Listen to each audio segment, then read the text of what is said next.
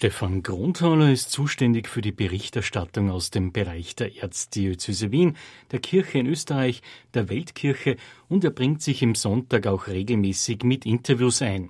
Wer so viel schreibt, muss das auch gerne tun. In den Journalismus gekommen durch das gerne und viel Schreiben. Das war mir immer schon äh, von der Schulzeit her ein Thema, ein Anliegen. Ich habe das gerne gemacht, habe dann die Katholische Medienakademie besucht und nach zwei Jahren intensiver freier Mitarbeit bei der Furche, Anfang der 90er Jahre, bin ich dann eben mit Jänner 1995 zum Sonntag gekommen. In der Endphase der Zeit von Kardinal Hans-Hermann Grohr als Wiener Erzbischof begann Stefan Kronthaler bei der Wiener Kirchenzeitung, eine herausfordernde Phase für Journalisten. Es war damals nicht populär, freiwillig zur Wiener Kirchenzeitung als Organ dieses Bischofs zu gehen. Ich bin trotzdem gegangen und ich habe es bis heute nicht bereut. Wer über beinahe drei Jahrzehnte die Berichterstattung über die Pfarren mitprägt, wie Stefan Grundthaler, weiß natürlich viel über Veränderung oder auch Gleichbleibendes zu berichten. Die Pfarren sind kreativer, agiler geworden. Früher musste man oft wochenlang auf ein ausgearbeitetes Farbfoto warten, bis das endlich mit der Post angekommen ist. Jetzt kommt das Mail von einer Feier am Sonntag eine Stunde später mit drucktauglichen Fotos. Das ist eine Beispiel, die Veränderung. Das zweite ist, das Standing der Kirche ist schwieriger geworden. Natürlich war die Ära Groher voll ihre Schlussphase mit den massiven Vorwürfen eine sehr harte Zeit auch für uns beim Sonntag.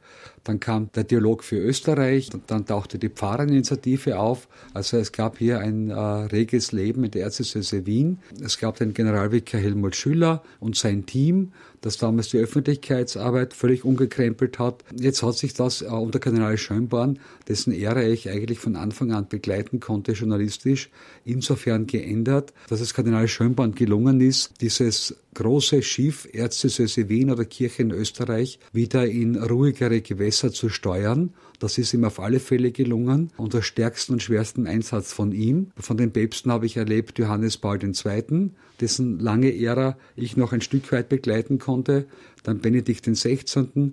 und jetzt der neue Stil unter Papst Franziskus. Gar nicht so leicht ist es jede Woche auszuwählen, was dann in der Berichterstattung aus dem Pfarren in die Zeitung kommt, schildert Redakteur Stefan Kronthaler. Denn woher weiß ich mit großer und hundertprozentiger Sicherheit, was für Leser relevant ist? Wir versuchen es zumindest zu erahnen, wir glauben, das und das könnte relevant sein. Wovon ich wenig halte, sind die sogenannten theologischen Eintagsfliegen. Das heißt, dass sich Leute, Haupt- und Ehrenamtliche in der Kirche, vor allem Hauptamtliche, zu allen Themen äußern, quasi rund um die Uhr.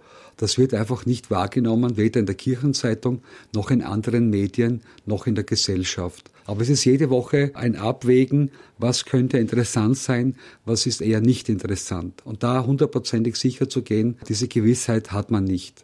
Das ist doch spannend, so können Sie sich auch jede Woche von den Inhalten im Sonntag überraschen lassen. Stefan Kronthaler stammt aus der Steiermark.